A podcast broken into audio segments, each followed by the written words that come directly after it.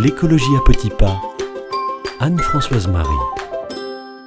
Vous avez peut-être déjà remarqué que les journalistes, et spécialement les médias en ligne, aiment les titres sensationnels, aguicheurs, qui font monter l'audience, et pour ça, rien de mieux que de parler des catastrophes et des drames. Et le domaine de l'environnement n'échappe pas à cet état de fait. La dernière grande catastrophe, qui a été surcommentée, reprise, colportée, ça serait l'arrêt du Gulf Stream, qui promet une menace pour la population mondiale, des catastrophes en chaîne, un effondrement de notre civilisation. Eh oui, rien que ça. Mais rassurez-vous tout de suite, il n'en est rien. Beaucoup de sources scientifiques ont détrompé ces affirmations catastrophistes. Alors décryptons un peu ce phénomène. Il y a d'abord le besoin pour les journalistes de faire de l'audience. Avec les médias en ligne, on mesure très bien les partages, les clics et les vues des articles. Il y a donc une obligation à ce que les articles attirent les passants. Et ça, c'est malheureusement vrai pour les journalistes, mais aussi pour les scientifiques, qui eux aussi voient leurs revenus et les crédits alloués à leurs recherches directement liés aux publications. Et avec des conclusions catastrophistes, les scientifiques auront plus de références. Et dans des articles infiniment plus courts que leurs études, et donc avec infiniment moins de nuances, les journalistes ayant tout fait de trouver des raccourcis les plus aguicheurs possibles pour leur titre et leur en-tête.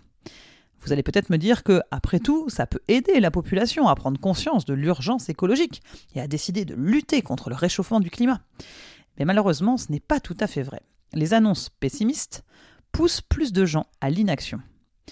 Une scientifique anglaise, Anna Ritchie, distingue les optimistes des pessimistes, et ceux qui croient ou ceux qui ne croient pas avoir le pouvoir de façonner l'avenir en fonction des décisions et des actions d'aujourd'hui. Et ces deux catégories sont bien sûr en intersection. Nous avons donc les optimistes qui pensent que nos actions peuvent avoir un effet. Nous avons aussi les optimistes qui pensent qu'on ne peut rien faire, mais bon, comme on est optimiste, tout ira bien. Les pessimistes qui pensent que tout est fichu, et les pessimistes qui pensent qu'on peut changer quelque chose au problème, mais que ça va être très compliqué, et que trier ces déchets ne suffira jamais. Les types de personnes les plus à même d'agir en faveur du climat, ce sont ceux qui sont optimistes et qui pensent que nos actions ont un effet. Or, les titres anxiogènes portent les gens à devenir pessimistes et à baisser les bras parce que de toute façon, on court tout droit à la catastrophe.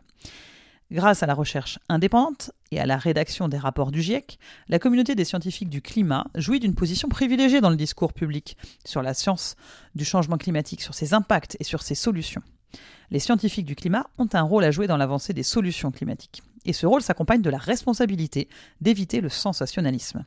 En ne modérant pas leur discours, ils risquent bien de faire monter la rhétorique sans rien offrir en termes de solutions et de réduction des risques. À nous aussi de garder un œil critique et mesuré sur les différentes infos qu'on peut lire et ne partager que ce qui peut faire changer le monde et en bien.